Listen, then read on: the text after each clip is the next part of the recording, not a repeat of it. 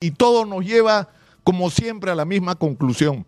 Necesitamos arrimar a todos los ineptos, los oportunistas, los aventureros, los incapaces, los ladrones de la gestión pública y construir una nueva clase dirigente en este país. Y esto no va a ocurrir hasta que la gente que mueve este país realmente se compre el pleito de hacer política. Venía hacia la radio esta mañana, como todos los días, escuchando a Manuel Rosas y con la idea en la cabeza de seguir insistiendo en esta introducción que hago cotidianamente sobre el tema de la inseguridad. Pero cuando escuché a Manuel Rosas hablando de lo que está pasando en el norte del país, donde empezaron las lluvias estacionales, todavía no sabemos cuán graves van a ser, pero son las lluvias que hay todos los años. Es un desastre lo que está ocurriendo otra vez. Piura inundada, o sea, por todos lados, en tumbes. Y la pregunta que hacía Manuel y la autoridad para la reconstrucción con cambios y los 25 mil millones de soles o más que se invirtieron ahí y las obras paralizadas y las obras inconclusas y las obras que no se hicieron y la falta de criterio para establecer cuáles eran las prioridades es decir, cuáles eran las obras de largo plazo y cuáles eran las urgencias. ¿Qué pasó con todo eso? Y dije, no, hay que cambiar la agenda. Yo le, pondría en este momento lo que dijo Manuel Rosas esta mañana para que ustedes lo vuelvan a escuchar. Y es que eso nos pasa siempre.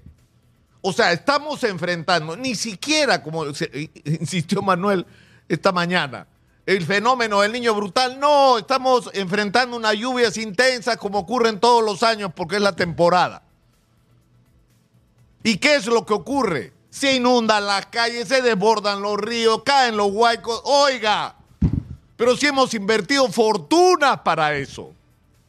¿Dónde está esa plata? ¿Y quién es responsable de que se haya tan malgastado? Miren, y en el camino revisando para acá simplemente vi una declaración que hizo el congresista José Luna el año pasado, más o menos por estos tiempos, en que estamos discutiendo frente al fenómeno del IACU cómo estábamos y quedó claro que la autoridad para la reconstrucción con cambios era un fiasco total.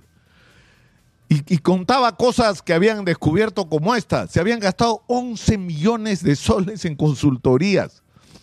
Se habían gastado 2 millones y medio de soles en emails, en, instalarle emails a la gente de la Autoridad para la Reconstrucción con Cambio. Había 217 obras paralizadas el año pasado y no se había ejecutado más de la mitad del presupuesto y me quedo chico con la cifra de los dineros que tenían disponibles cuando eran urgentes. Y por eso era la autoridad para la reconstrucción con cambio, pero hay un detalle que no podemos olvidar que esto fue un acuerdo gobierno a gobierno. Los ingleses, ¿ustedes creen que lo hicieron gratis?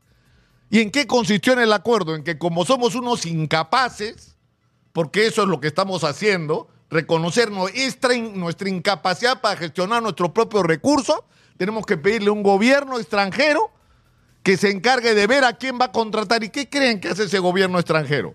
Contrata consultores para que les diga qué hacer para que les haga el informe técnico, para que decida quiénes van a participar y ganar esas licitaciones. ¿Y ustedes creen que no hay comisiones ilegales? Por supuesto que ha habido comisiones ilegales, ya empezó y gente presa de la Autoridad para la Reconstrucción por cambios para eso. O sea, gastamos más de 25 mil millones de soles, no resolvimos ningún problema importante con respecto a la preparación para enfrentar el fenómeno de las lluvias y las inundaciones. Hay obras paralizadas por todos lados. Fue un fiasco total y encima pagamos por eso los servicios del gobierno inglés o el gobierno británico. O sea, no puede ser. Y no puede ser que haya esta impunidad.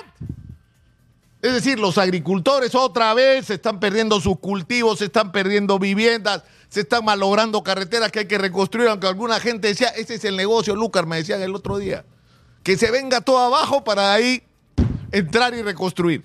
Ese es el negocio. O sea, que el país se desgracie. Ese es un negocio para alguna gente. Porque de eso viven. Y por supuesto pagan comisiones ilegales para ganar ellos las licitaciones, hacer las obras. Que son obras así para salir del paso y esperarlas del próximo año. Entonces no podemos seguir así. O sea, esto es, esto es inadmisible. No es un problema una vez más de falta de recursos. Por supuesto que podríamos multiplicar los recursos que tenemos si actuáramos con la inteligencia que debería corresponder a quienes conducen el país y que no la tienen. Porque podríamos ser otro país si aprovechamos los recursos que tenemos de una manera inteligente para beneficio nuestro, para ofrecer a los inversionistas, por ejemplo, como se ha hablado hasta el cansancio en minería, traigan su plata, le damos garantía por 30 años de que acaba a haber estabilidad, no importa lo que pase en la política, hacemos el mismo trato con las comunidades, 30 años van a ser socios del negocio, vamos para adelante y van a ver la cantidad de plata que va a entrar a este país. Pero el problema no es ese, podría entrar mucho más de lo que ya está entrando, que no es poco. Pero ¿saben cuál es el problema? Que la plata que entran la malgestionan o se la tiran. Ese es el problema. Y el ejemplo más grueso, grotesco y vergonzoso es lo que está pasando en el norte. Fíjense lo que se ha hecho ante el fracaso de la autoridad para la reconstrucción por cambios, para las obras de prevención frente al eventual fenómeno del niño. Han intervenido el Ministerio de Defensa, el Ministerio de Vivienda, la Autoridad Nacional del Agua, que es el Ministerio de Agricultura, los gobiernos locales, a los que les han dado muy poco, los gobiernos regionales, es decir, la mismísima autoridad para la reconstrucción con cambios que debería haber sido clausurada hace rato. Es decir, por lo menos seis instituciones han manejado presupuestos para estar como estamos. Para estar como estamos. Es decir, yo creo que, acá eh, tenemos que cambiar las cosas de una manera radical, sinceramente, porque no damos más en términos de inseguridad y no podemos seguir permitiendo que nuestros recursos, porque son nuestros recursos, se malgasten, se gestionen de una manera tan ineficiente y encima todo atravesado por una ladronera que no ha parado, pues porque no ha parado, lamentablemente. Es una tragedia nacional y todo nos lleva, como siempre, a la misma conclusión. Necesitamos arrimar a todos los ineptos, los oportunistas, los aventureros, los incapaces, los ladrones de la gestión pública y construir una nueva clase dirigente en este país. Y esto no va a ocurrir hasta que la gente que mueve este país realmente se compre el pleito de hacer política y de tomar las riendas de su propio país y de dejar de quejarse de lo mal que lo están haciendo los políticos. ¿No? Que es la peor versión de la política que hemos tenido en nuestra historia, la que estamos sufriendo hoy. Soy Nicolás Lucar. Esto es Hablemos Claro, estamos en Exitosa, la voz que integra al Perú. 95.5 de la FM en Lima. Estamos en el canal 34 de Movistar.